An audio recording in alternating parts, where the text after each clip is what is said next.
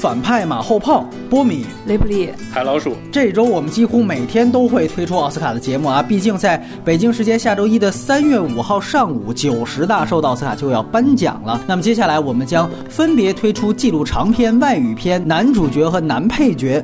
这四项奖项的马后炮的节目，那么今天首先来说的是纪录长片奖项。这个和去年一样，我们请到了海老鼠啊，因为他每年都格外关注纪录片这个环节，每年的几乎五部长片的提名他都会看全的，今年也不例外了。而雷普利也是好久没来我们节目了，而且这两位也都特别不容易，因为纪录长片啊虽然都出了资源，但是其中有两部都还没有中文字幕，两位都是啃生肉来完成的，而我。这两部啊，因为时间关系确实没有看，所以今天也可能是以控场为主了。那么五部纪录长片分别是布莱恩·福格尔有关禁药题材的《伊卡洛斯》，斯蒂夫·詹姆斯有关金融题材的《国宝银行小到可以进监狱》，阿涅斯·瓦尔达有关艺术创作的《脸庞村庄》，恩斯福特有关黑人冤杀案的《强岛》，以及。菲拉斯·法耶德有关叙利亚战地题材的《中手阿勒颇》，那么这五部呢，现在都有了高清版资源。当然，《面庞村庄》很多素材它就不是用高清摄影机拍的，这是有关导演风格了。而后两部《强岛》和《中手阿勒颇》目前都只有英文字幕，还没有出中字。那更多介绍详见我们下面的文字。由于都出了资源，所以以下的对话都会涉及到剧透，请大家注意。那还是老的流程，先来。聊聊各位最喜欢的一部，另外两位直接跟随点评，以此类推。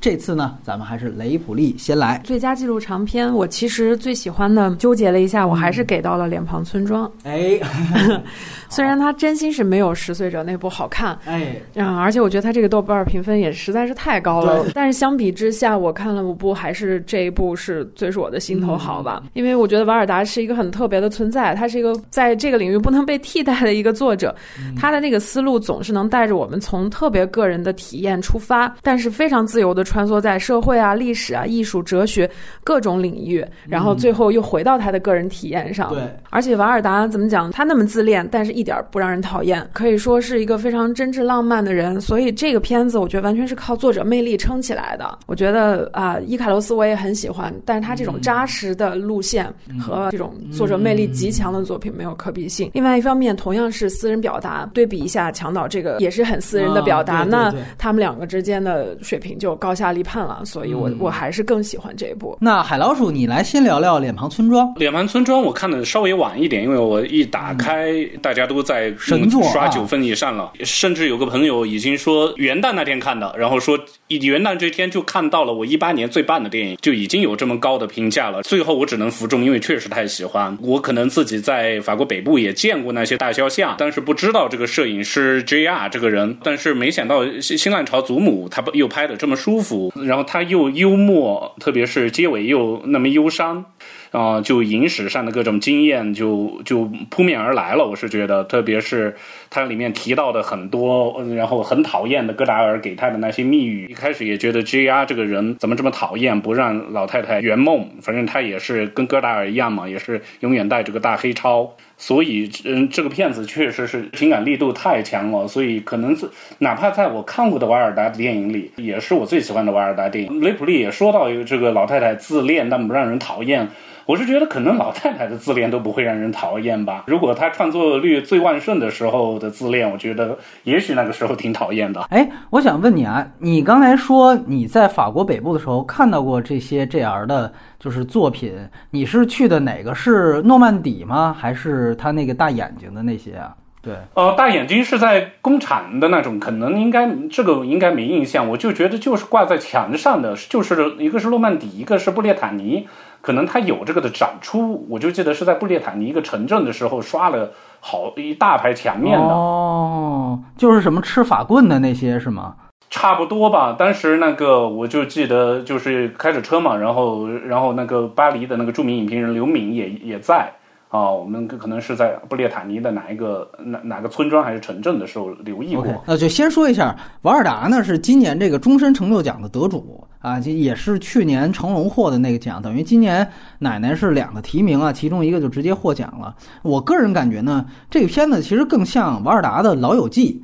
它这个形式有点像那个大家原来特别受欢迎的那个什么山田孝之的戛纳电影节，有一点玩票性质。然后最主要呢是实际上再去讲他和他那一圈儿艺术朋友的这样的一些友情。你也可以看到很多有片中的点名或者不点名的致敬，提到的就是戈达尔参与的好多电影，比如像《法外之徒》。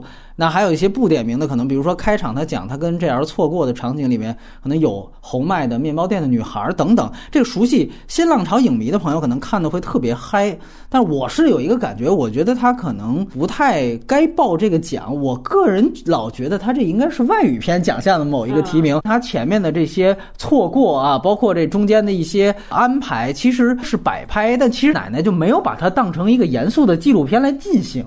所以说，如果我们今天是拿一个严肃的记录长片的奖项去框这个电影呢，你会感觉它其实有点不对位。你可以看到它之前无论是阿涅斯的海滩，还是刚才雷布利提到的十岁者，我确实觉得那些电影可能相对来说反倒更严肃一些。像阿涅斯海滩，它里面可能会有更多种媒介的尝试，比如说动画，对吧？里面它对于雅克德米她自己丈夫原来的爱啊，那像十岁者可能会更加严肃一些。那里面也提到了一点点，就是他在讲土豆的时候，如果你完全。看过瓦尔达的电影的话，你就会明白，他其实也是一直在遵循着一个特别基础的一个创作观，就是为存在立尊严。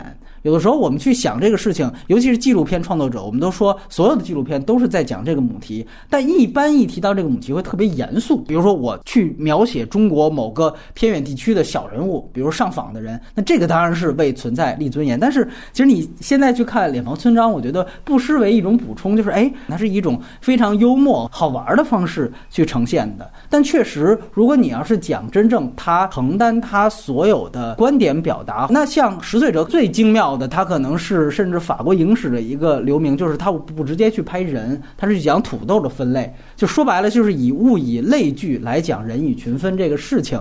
这个确实在他巅峰时期的创作已经显露无遗了，所以在现在来看，喜欢这个作品是个人上的喜欢，但是严肃的讨论，我个人觉得可能呃他有更好的作品，这个是我的一个观点。那么接下来海老鼠，你的最喜欢的呃伊卡洛斯了，因为他又是处在一个冬奥的这么一个大环境里，然后整个的这个东西就是说，以前我们总是会觉得导演是不是不要太干涉一个呃纪录片的。过程，但是这个片子呢，就是导演他不但干涉了，他彻底影响了整个的这个故事的发展。但是我觉得这个影响最后接触了一个可能是体育界现代奥运会这回事以来的最大丑闻。首先，它的社会意义特别大吧，导演的参与也特别有意思。他自己，但是他给自己立个高大上的一个理由，他本身就是想去作弊参赛，说他就是要挑衅药检机构，只要运动员只要聪明一点，没有没有谁能被抓出来的。啊，阿姆斯特朗还是被队友检举的。像超马的我吧，我把它对比成一个吃麦当劳，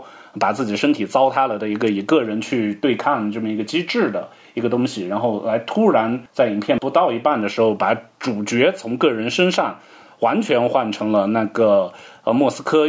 药药检实验室的那个主任，这个如果是在故事片里面呢，这就要说是什么失焦了，又是叫跑题了，对，完全跑题。但这个的东西的就揭示，我就觉得它是特别有意思，它这个的过渡也是特别意外，然后整个片子很流畅。它的拍摄对象莫斯科的呃实验室的药检主任也是个特别幽默，然后然后没想到背后又有这么多故事的这么一个。呃，话痨吧，所以对于一个纪录片导演，这是一个特别幸运的事情。雷布利来谈谈伊卡洛斯，这个是我第二喜欢的片子。我看完之后，我觉得这个素材还是非常猛的，嗯，尤其是这个罗钦科夫从爆料，然后到他出逃，整个这段素材他完全都拿到了，非常好了。那么就后面看他如何去组织这个素材。我是特别喜欢他用这个一九八四的这个文本来跟他做互文的这个这个结构。我看的时候，因为我此前一直没有关注过这个禁药的这个事件，我不太关注这个领域的东西。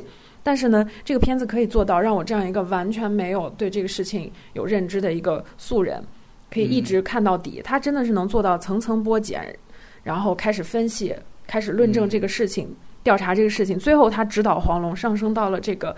呃，以国家为首的系统性犯罪，嗯，然后当这个片子讲到这个层面的时候，我是有被震撼到的。所以我觉得它这个结构还有它这个叙述是非常清晰有力，他的调查论证也是非常严密的，所以我很喜欢这一点。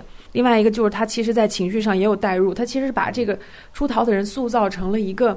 很复杂的，不是完全正面的英雄的形象。这个人物的形象也没有完全刻板化，在结尾又给了他这么一个很有力的交代。所以我觉得他作为纪录片，它的组织结构是非常精致的。嗯，它甚至可以是这一类电影的，我觉得是一个学习的范本吧。嗯嗯，我觉得我学到了很多在这个片子里面。但是有两点我是比较存疑的。第一就是纪录片虽然不是这个司法审判，但它这个中间剪了很多俄罗斯运动员的这个镜头。对我这是没搞清楚，我也想跟你们讨。讨论一下，说这些运动员是服用禁药的嫌疑人吗？如果不是的话，他这样在这个片子里剪辑这些运动员的镜头，这个这种做法是否是合理的？我是存疑的。嗯，另外一个就是因为我完全不了解这个领域的事情，到我看完之后，我就生出了另外一种疑问，就是我在想，这个禁药的使用可能不仅仅是俄罗斯一个国家的，它应该是一个全球的一个事件，它应该有更宏大的背景。所以我觉得片子已经做到这个程度了，是不是能够把后面更大的这个宏观背景，嗯，能够给映衬出来？其实我看到这个时候，我已经开始期待它有没有后续。其实这种体验也间接说明了这是一个非常优秀的一个纪录片。呃，我个人觉得就是这个纪录片如果对位一个。剧情片的话，那它有点像《天才枪手》啊，有一个纪录片版的《天才枪手》的感觉，是很精彩的，然后也很张力的。呃，两位也提到了，但是我觉得它有两个挺大的问题，让我对这个纪录片不是特别喜欢。一个呢，就刚才海老鼠觉得不以为然的，就是说它其实确实存在一个前后跑题的问题。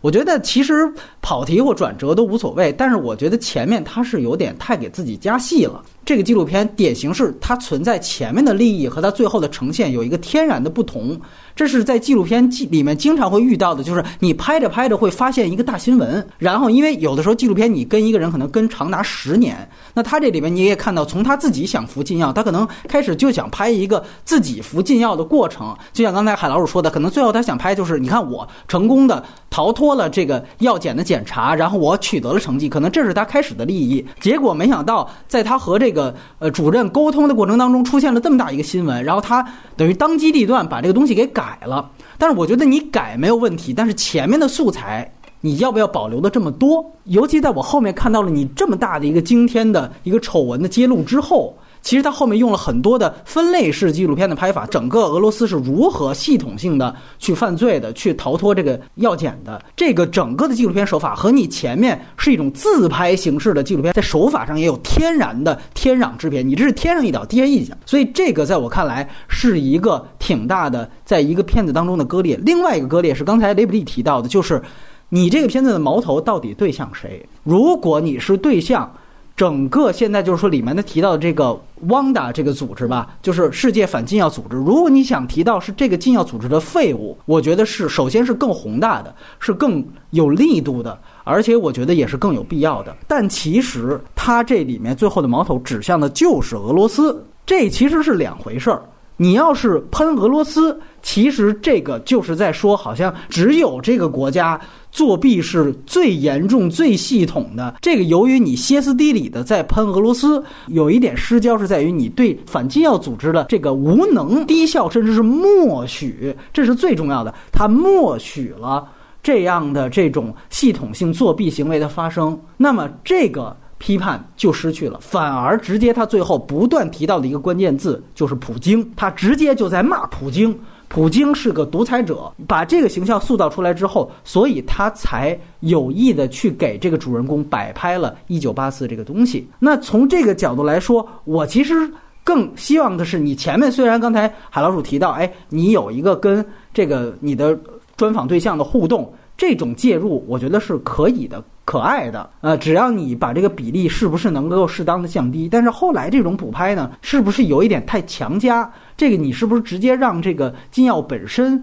的事件直接传递这种感觉就好？你比如它里面说了，他的一个原来的上司还是谁，前体育部副部长，马上就心肌梗塞就死了。你把这个。事情一呈现出来，大家自然就明白俄罗斯是一个怎样的体制了。这个是不是非得要让你再朗读一段哦？乔治奥威尔呢？有一个是不是歇斯底里的控诉的一个问题？但是其实这里面我我们还要强调一点，就是我看这个片的时候，我感觉后半段它有点像呃《第四公民》，是前年拿这个奥斯卡纪录长片奖的一个电影，里面的主角是斯诺登，你又能天然感觉是不是说？因为这俄罗斯当年保护了斯诺登，对吧？所以现在这个俄罗斯出来这样一个叛逃的，我们自然而然的也就最后各种的呃策略上，包括这个政策上，就有这样的一个外交上的报复一样。就这个东西呢，我个人觉得确实是有这样一个事儿。但是呃，我也话说回来，也不能因为说有这样的一个外交上的报复，我们就。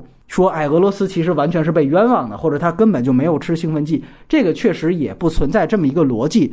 只是我其实觉得这个片子里面还是有很多技术细节啊。他因为前面把前一个小时都让给导演自己了，所以他有一点没教。比如说，就是相当于科博那个国安组织，他是怎么研发出打开这个瓶子的这么一个设备？这种技术细节，它其实是欠奉的。当然有人说啊，这个谁谁谁早就写了，但毕竟你作为一个纪录片，就像去年获得这个奥斯卡最佳纪录长片的是 O.J. 辛普森，为什么用八个小时？他中间对于庭审，虽然大家都知道，但还是他基本上把这个事情白描说了一遍。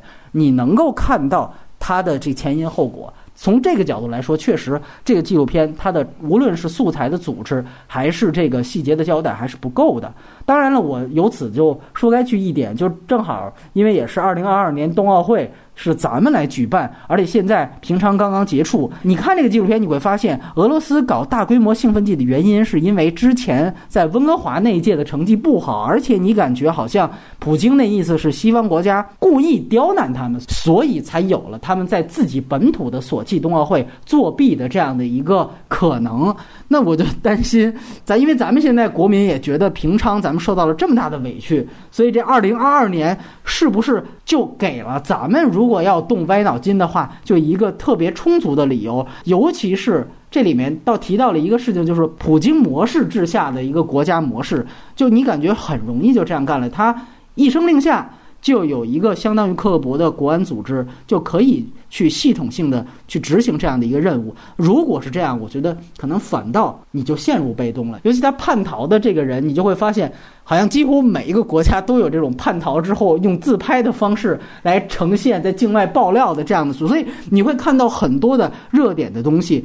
尤其你现在在回想零八年奥运会，其实这里面也提到了，对吧？之前我们是类固醇类兴奋剂制造的大国，其实有一个同步查出俄罗斯的一个新闻，就是我们当时零八年夏奥会的首金得主陈变霞他们也被查出了在零八年北京奥运会是服用了兴奋剂，然后这个金牌是取消了，就是因为当时俄罗斯这个事情更大，然后我们国内也有意的，哎，就主要去宣扬这届的这个奥运健儿，就把当时那个新闻低调处理了，所以。当时反正我们营造了一个零八年奥运会金牌榜第一，跟索契俄罗斯那种辉煌的成就是差不多的。但是有多少金牌后来保留了，又有多少后来取消了，这个好像国民也就不在乎了。反正当时是满足。但另外一个细思极恐的就是，你看，其实这里面纪录片提到了，当时普京他的民调在索契冬奥会之前是非常低的，结果就因为索契当时创造了所谓。哎，俄罗斯历史的冬奥的最佳战绩，所以马上在冬奥会结束之后，普京的民调大幅上升。他也用这样一个数据来再一次批判了普京之所以系统犯罪的这样一个动机。悲哀的就在这儿嘛，就是如果说在这样的集权国家，不说上面，其实下面大家是认的。就如果奥运健儿真的我们的成绩好，那哪怕。体制上有再大的漏洞，哪怕是强人政治，大家也觉得，嗯，只要这个咱们的健儿在这个奥运赛场上摘金夺银，这些事情好像就都不重要了。就像好像里约奥运会之后，我们发现金牌榜不行了之后，觉得是不是举国体制还要回来一样？就大家你会发现，最终认的还真的就是金牌呢。所以这个是我对四年之后北京冬奥会的看这个纪录片的一点展望。如果你感兴趣的话，我觉得伊卡洛斯在这方面也千万不要错过。哦，因为雷普利提出。的两个质疑，一个是说镜头对准了那么多的俄罗斯运动员，他们有没有问题？有人争议过，就是说说伊辛巴耶娃这些人是没没有实锤的，他就拿着人家知名运动员这么拍，确实有点不合适。对，然后呢，另外一个就是你们俩也都说过的这一个，他的焦点对准俄罗斯，他我觉得导演的利益当然是说是对准全人类的，就是说只要有竞技体育啊，人类就免不了有这个劣根性，所以他用伊卡洛斯这个古希腊神话人物来做片名，做这个比喻，我觉得他是有想揭发整个人类的劣根性的这么一个意图的，甚至他一开始也是说了，这不只是俄罗斯的洛杉矶那边的药检实验室的那个主任不也说了吗？他查了阿姆斯特朗五十次，然后都没有问题，然后他就认为过来这他查的每一个运动员都是有问题的，那就回到我们经常我们每次一觉得中国受侮辱了、受伤害，就下面就跳出来的一个评论，但这个评论其实挺有道理啊，查得出来的那叫高科技，查不出来的叫兴奋剂。啊，然后所以他的利益是整个的是大的，但是因为他确实碰到了个第四公民，这个东西完全把它牵着走了，所以它这个的失焦也就有点不可避免了。当然，它片头片尾这个一个兴奋剂融化在太阳光下，像伊卡洛斯因为飞向太阳蜡做的翅膀被融化了。他有了这么一个利益，所以我觉得都是可以原谅的。按照他这强行包装了这么一个主题，那你再看他前一个小时在自拍自己服兴奋剂的各种过程，你就会觉得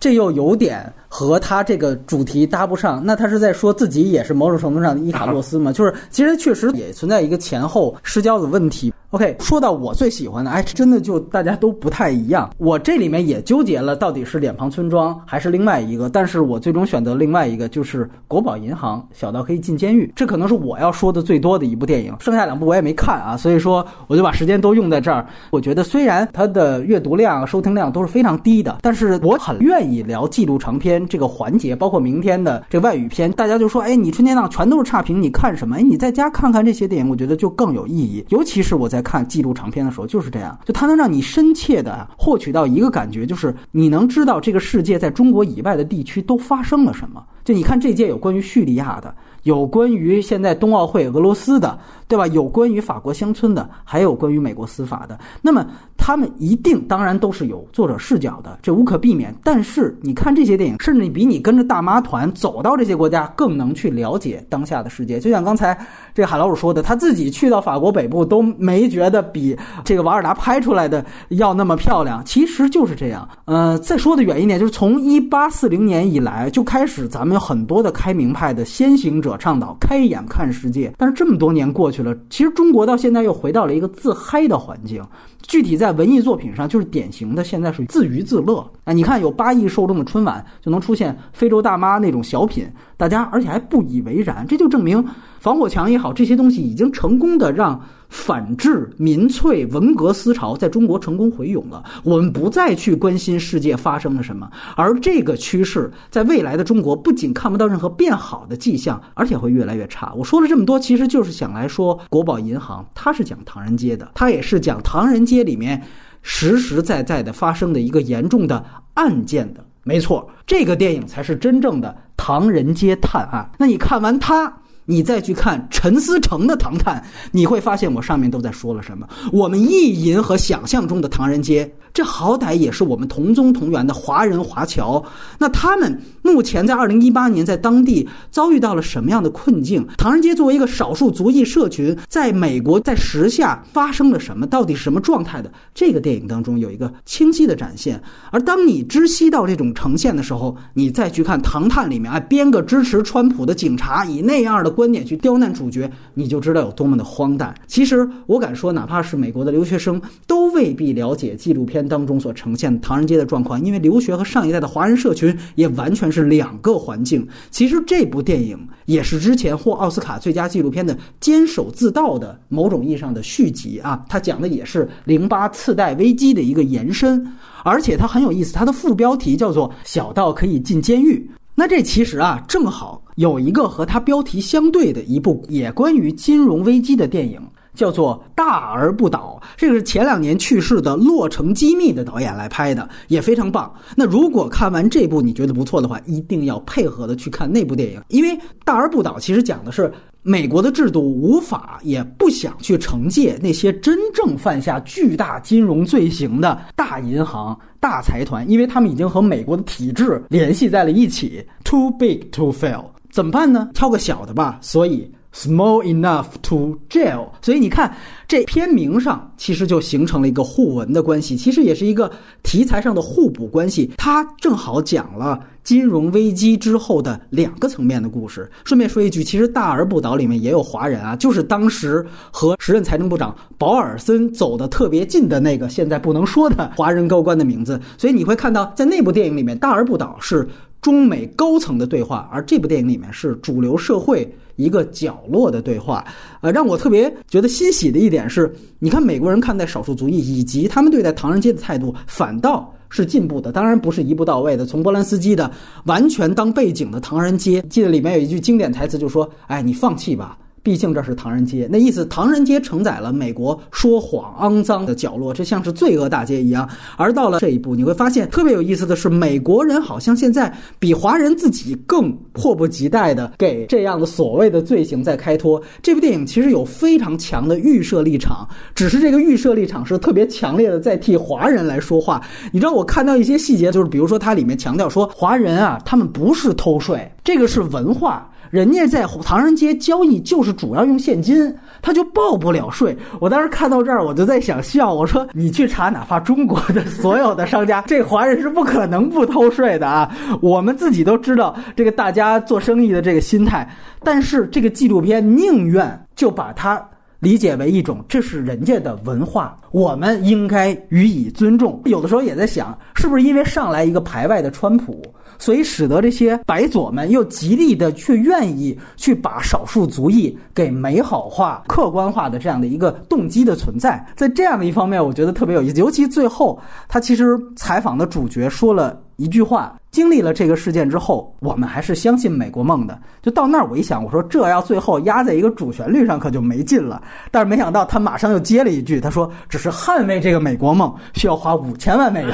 ”这个我觉得，哎，一下子他自己就把这个主旋律的劲儿又揪回来了。最后我想说一点的是，前两天吧。内地咨询移民的人又开始暴涨了，呃，这个和香港当年一九八四年之后的移民潮一样，接下来一九八四降临之后，内地也一定会是一阵空前的移民潮。你像我几个节目的志愿者，一个已经在美国了，一个也准备去美国了。那么，对于现在准备去的要办移民的朋友，你们也一定要看看这部电影。原来你的选择或许是。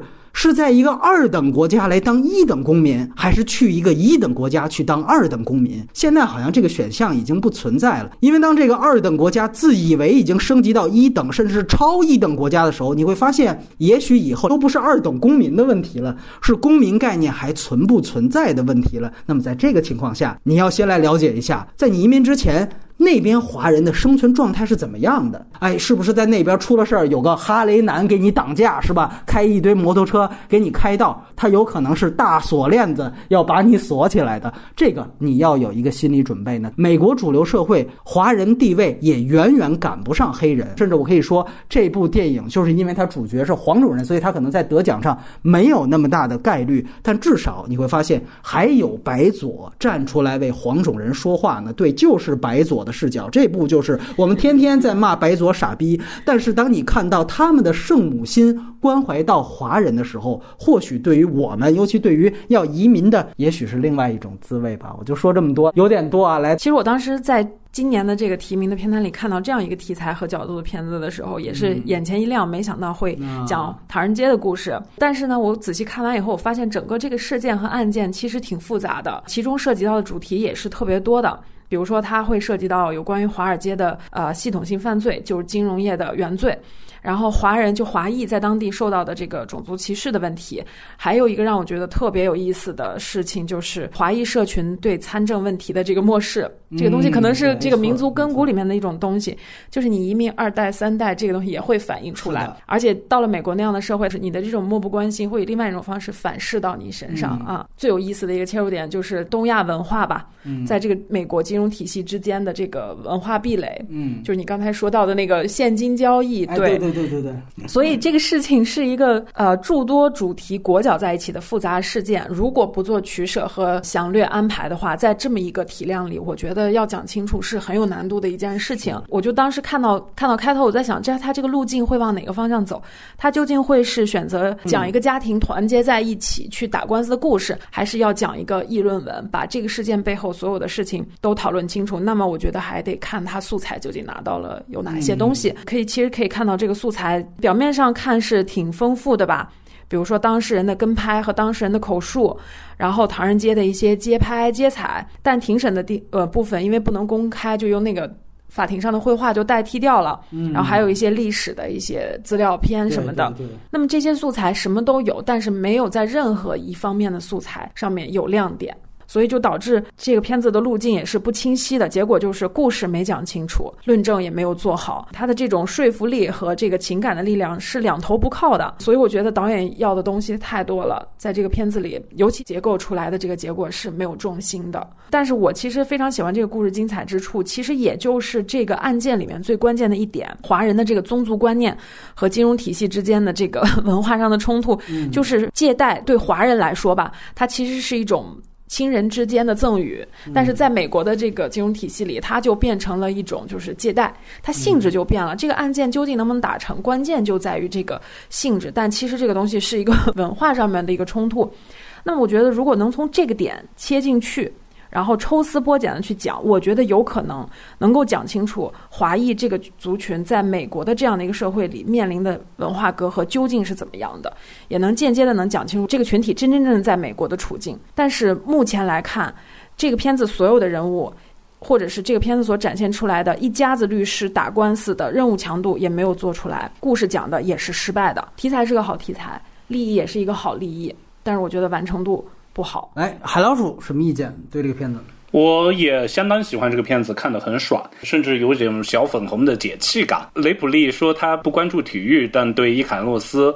看得很入戏一样，我是个金融盲，但我对国宝银行，我觉得它没那么复杂，能让我能看得明白。它不像茉莉牌局涉及到的语速超快的那种金融的玩法，牌桌赌局，对赌局。但我觉得它涉及到金融体系啊，它就是说从洛杉矶到纽约的各种这些钱、这些账是怎么流的，那些我是听不懂的。但是在国宝银行里面，我就觉得它可能也有因为有一些其他纪录片的基础吧，监守自盗这些的，所以大。大概知道这个背景，高盛、美林那一些东西，我觉得波米简直是太喜欢这个电影了，肯定是为这个都已经写了篇专栏了吧，所以呃，直接 hip hop 出来了。这个东西呢，确实是一下子孙老爷子和他四个这个女儿的形象。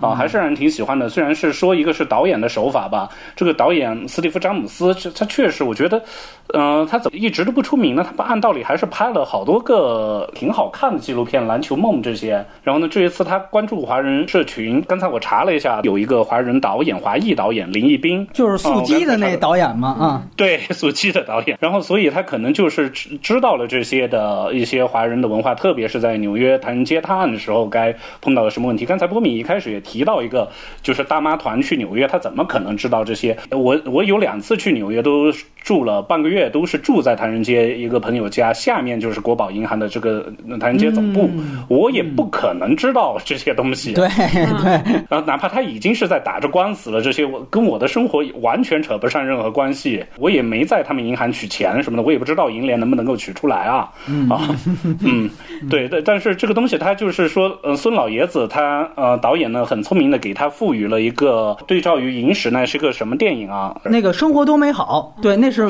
美国人每次在圣诞节都会看的片子嘛？啊，弗兰克·卡罗拉。对对对，他给他塑造了这么一个就是说伟大的一个伟岸的形象嘛，包括他整个的镜头的角度对准的孙老爷子的，特别是在餐厅里跟四个女儿吃饭这么一个视视角，都觉得塑造出一个他哪怕受了委屈，但是他是可以掌控这个局面的这么一个呃伟岸的形象。然后四个女儿发现了。他有三个都参与到了这个案件。是一开始雷普利也说了，对于华人参政不积极的三女儿，其实本来是参政，她本来都已经是在地检工作了的吧？D D A 对对啊，但是她为了家族，觉得家里受欺负了，她就辞了职，跑来跟着打官司。所以我就觉得，对我就觉得她给出了东西文化差异而引呃而形成的这么一个过瘾的冲突。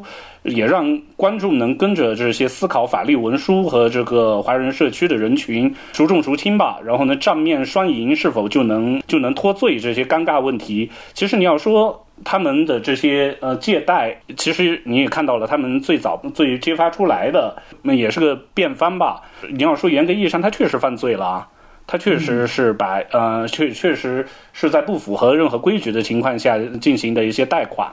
啊，但是能不能够就是说，因为你最后双方都没有什么损失，它就不形成犯罪吗？就是，啊，它里面做了个比喻，你拿走别人的五块钱，当然算偷，但是最后你还了他人十块，这还算犯罪吗？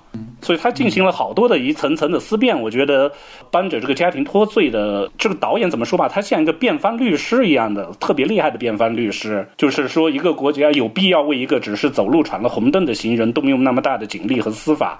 去立案起诉吗？当然是没必要的。其实就是在这一点啊，让我觉得他特别可爱，就是因为其实这个逻辑上是不通的。就是对，如果我们究理的话，无论他是不是向你投入了司法成本，你错了就是错了。这个是我们讲对错的一个事情，这是法律精神。你不能因为说，但是他很有意思，就是说我刚才说了，他其实是在一个政治角力下做出来的一个影片，它就是一个白左立场电影，所以。他在这一漫就是你典型看到他有一个护犊心切，但只是这个犊变成了华人自己。从我们的肤色来看，会觉得这个电影电影特别可爱，对啊。我其实更想看到一个白人的这个角度，能看到这个华裔族群在美国的那个那个社会体系下。发生的种种冲撞，结果他因为拍了这个题材，他跟着霍起悉尼来了。对对对。但是我觉得有一点啊，就是刚才我必须要澄清，他的辩护是成功的，而且这个逻辑出来的，就是他其实是在强调这个是个体犯罪，就他跟伊卡洛斯啊特别可以相对看的是，伊卡洛斯他最后是生要往上拔高，对，就说这其实就是普京的意思，嗯，这是国家层面的意志，是全人类的意志。但这个片子他就说，虽然这里边有犯罪，但是都是。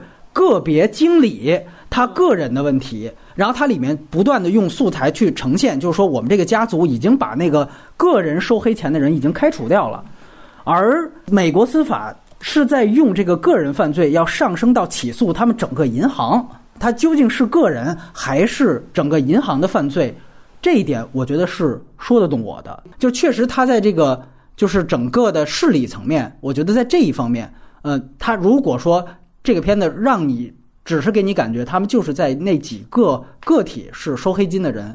我个人觉得在这方面的立论是成功的。然后我觉得另外一个我想补充的一点就是，刚才其实海老鼠说的非常对，就是这个斯蒂夫·詹姆斯，他其实是《篮球梦》的导演，而《篮球梦》可以说是美国最有名的，也是在纪录片史上一个里程碑意义的一个纪录片。而当年奥斯卡出了这样一个事情。这样重要的一个几乎是革新纪录片这个格式的一个纪录片，居然没有提名奥斯卡，所以这直接导致了奥斯卡后来在纪录片，尤其是纪录长片这个奖项改制了。所以这个其实也是斯蒂夫·詹姆斯的一个这样的举动，而且我也相信，如果不是他来拍这样的一个华人题材，这片子可能根本连奥斯卡提名都拿不到，因为这里面典型是有对他个人的一个补偿。啊，这个其实是有一个敬老票在里面的，而且我想到《唐探》里面有这样一个细节，就是说我们不能惹华人，因为哪个区的选票，我们就需要华人来拉。它里面有这样一个特别可笑的台词。而如果你看了这一部《国宝银行》里边的素材，就是在说为什么华人可以被大锁链子锁起来，就是因为对华人从来就不会对选票产生影响，就尤其是纽约唐人街的这个事情，正好和我们意淫当中的形成了一个最鲜明的反。反差，然后这是这部电影。那接下来呢？可能除了伊卡洛斯之外，今年还有另外一部有拿奖可能的吧？就是我觉得这这些我们刚才说国宝银行这些都没有什么拿奖可能啊。黑人题材的这个司法的电影《强岛》啊，那这个片子其实也是，首先它其实是一个呃，我们说的是黑人冤案的一个题材，而且呢，呃，很有意思。去年我们知道拿到纪录长片的就是 O.J. 辛普森《美国制造》。那个片子某种程度上也是一个关于黑人的司法错判的一个事情。只是讽刺的是，那个 O.J. 是在他的预设立场是在说这个 O.J. 犯了罪，但是给判无罪了，而这个片子是在说好像没有犯罪，但是却冤枉他了。海老鼠来聊聊这个片子，嗯。我觉得波米又认为他最后拿奥的可能性，但我觉得它的质量比起其他四部差太远了。最差的一个，从 纪录片呈现的材料来看，它当然是毋庸置疑是一个欺压黑人的不公案件，但是通篇看来，它就是个彻头彻尾的个人控诉，就是导演呃那个被害人的妹妹，永远铁板着一个不容置疑的表情吧。然后用远超凶杀案本身的这个一个嗯素材的篇幅，然后强行拖长一个家庭史，从他们三兄妹爸爸和妈妈是怎么相遇相识的，从一张张的照片翻出来，然后就是他们搬到了纽约，搬到了特别是白人居住区。我们一般说到纽约呢，就觉得长岛是一个挺富裕的地区，远郊嘛，白人的豪宅。但是其实它也形成一种岛中岛的效应，在里面也形成一个像被白人包围的一个黑人社群。嗯，然后呢？所以他们家是住在那的。然后他又有大量的篇幅来交代了他们从家庭从南卡罗来纳搬到布鲁克林，又搬到长岛的整个的家族迁徙史。你如果非要解释的话，他也算为家庭的悲剧埋下伏笔吧。就是说，其实是一直生活在这个歧视的包围圈中的，置身在这个中产白人社区内有一道无形的隔离带。他甚至用地图的效果，把他们在长岛的那个区域内指了出来。然后呢，好像和 O.J. 用的最大的那个素材——洛杉矶引起骚乱的事情也是差不多。他是九二年受害人，就是这个黑人青年导演的哥哥威廉·福特，然后被打死了。啊，然后呢，就是法官和陪审团都认为啊，白人是属于正当防卫，然后无罪释放。但是我就觉得这个东西就像我们说汤马狼案一样的，就是说在司法当局都是就是这是铁板钉钉的一个事实，但是作为家人不认同的，所以但是他最后他其实也没有证明出哥哥确实是脾气火爆，但是至不至于呃造成这个正当防卫呢？他这个电影里他没有把这些东西交代出来。就是导演是用了大量的排比的画外音和各种象征性的画面吧，特别是他爸爸以前是开从行驶在皇后区最乱那个到拉瓜迪亚机场的那个 J 线的那个地铁司机，然后贯穿全片，然后我觉得就除了证明导演自己的文学功底挺不错的以外，他没有任何有效的法定认认定事实之外的增量信息吧。所以我觉得毫无助于观众去重审这个案件。嗯，它作为一个个人控诉有艺术性的纪录片来说，我是觉得那可能是合格的吧。来，我们听听雷普利意见。同意海老师说的观点。我觉得这个片子其实有一个意图在里面，其实就想把一个家庭的悲剧，然后上升到一个种族层面，以小见大。可是他并没有这么强的说服力，他甚至连它。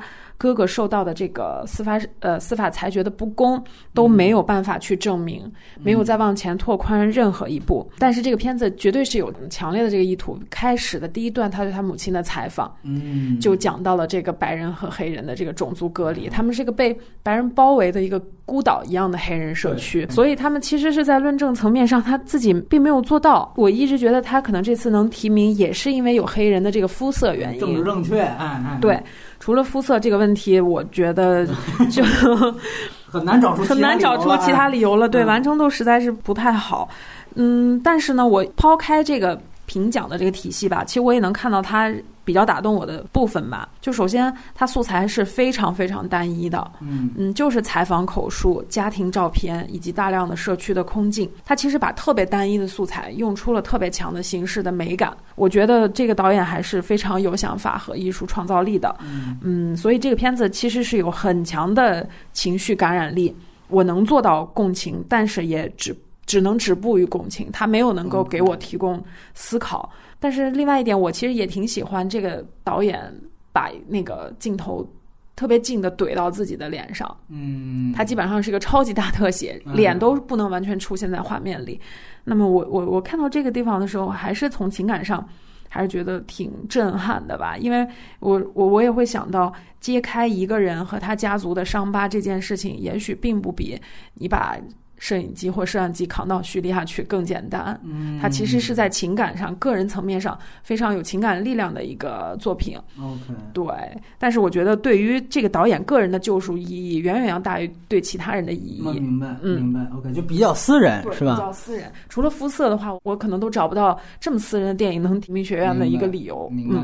就其实听你们俩说，我想到了一个之前的美剧，我们在 OJ 那期也谈到过，就是制造杀人犯。他当时也是为一个铁案来翻案，但是那个可能看起来，听你们俩说，那个感觉他的论述的论据和组织形式可能会更强。当然，那是一个美剧，它可以花很长时间来说。也可能是不是因为制造杀人犯的轰动，哎，使得所有人都想拿起摄影机来为自己的亲属来鸣不平。刚才雷普提已经提到了，对吧？要把摄影机扛到叙利亚去，感觉这个。好像也没什么了不起，是吧？哎，那你直接就来聊一聊，呃，咱们最后一部啊，《中手阿勒颇》。对，《中手阿勒颇》其实我给到了最后一名。哦，啊，原因是他这个叙事资源实在是太好了，我看到他整个全片的素材都拿得出手。嗯，能在那样的一个地方拿到这种一手的素材，还是非常巨大的一个宝库的。但是他组织下来的结果就是。都不是结构散不散的问题，是根本没结构，没结构，没故事，连人物都是非常勉勉强强的完成的。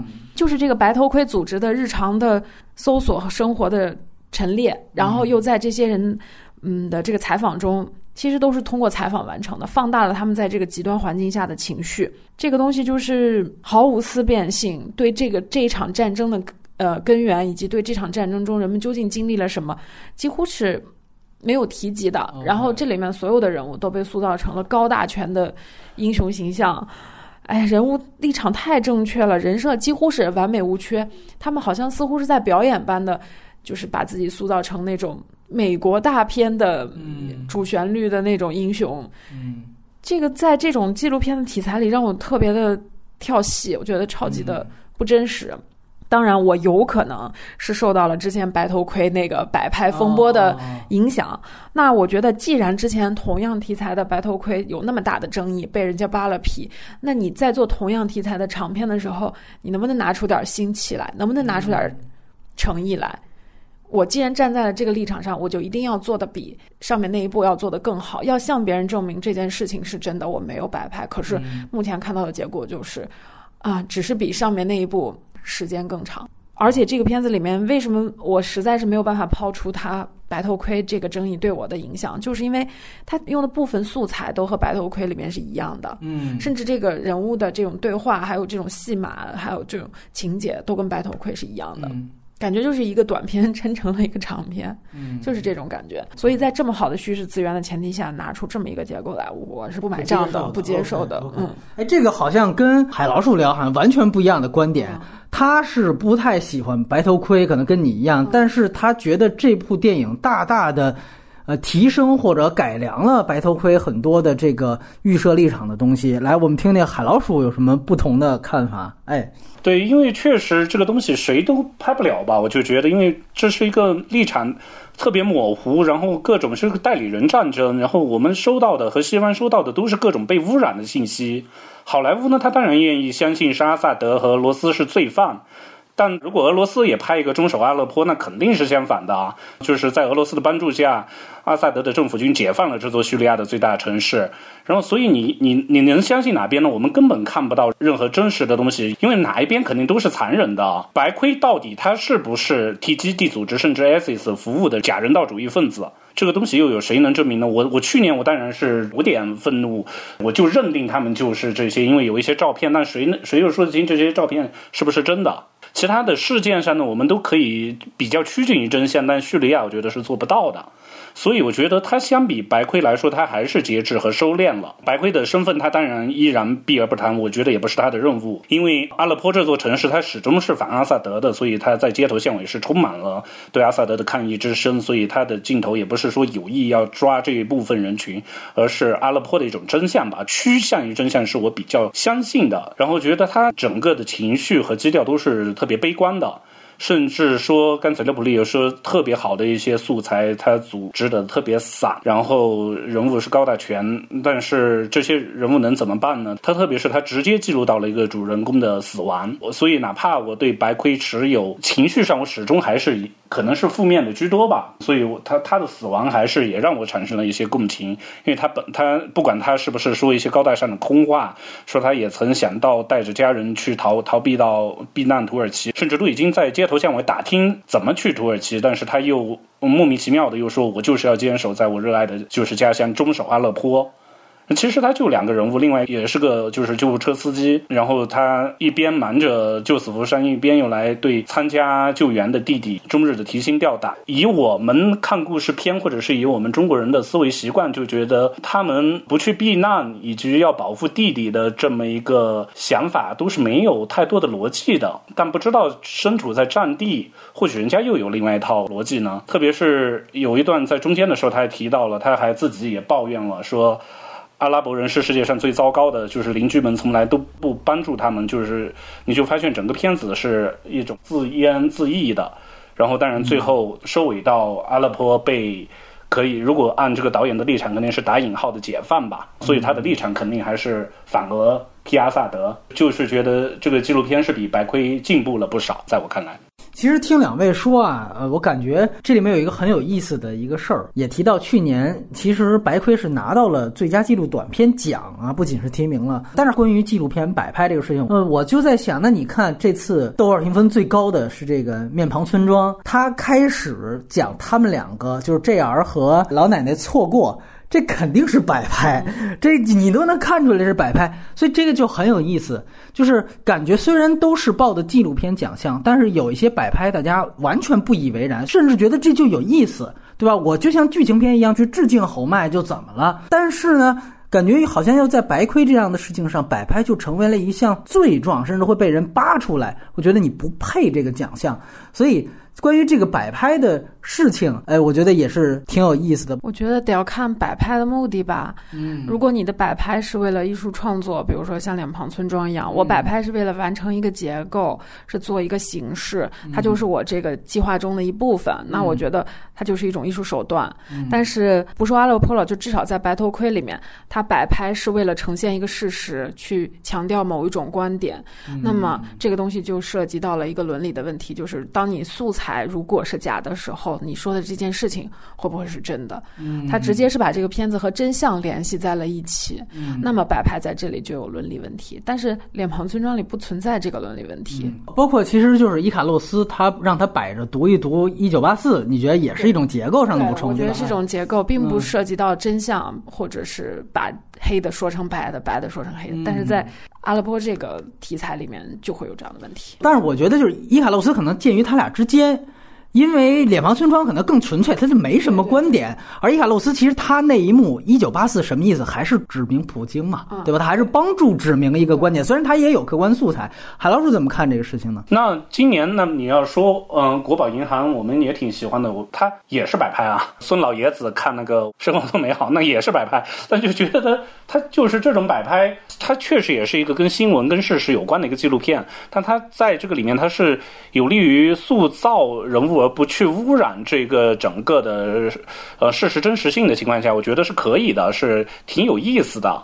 那但是，比如说是也是二零一六年一个最受关注的一个华语纪录片《球》，这里面我就觉得，如果出现摆拍，那是不是就非常不合适了？就和白盔一样的，就是不能原谅的。但《球》没摆拍嘛。明白，就是那个金马奖上来说我们这些低端人口，就是那个，他指的就是那个纪录片，知道吧？哎，就是那个马丽拍的嘛。这个确实也是挺有意思。尤其我再补一句，我觉得就是我们聊主要奖项的时候啊，尤其女演员表演奖的时候，我真觉得今年是一个非常差的一年。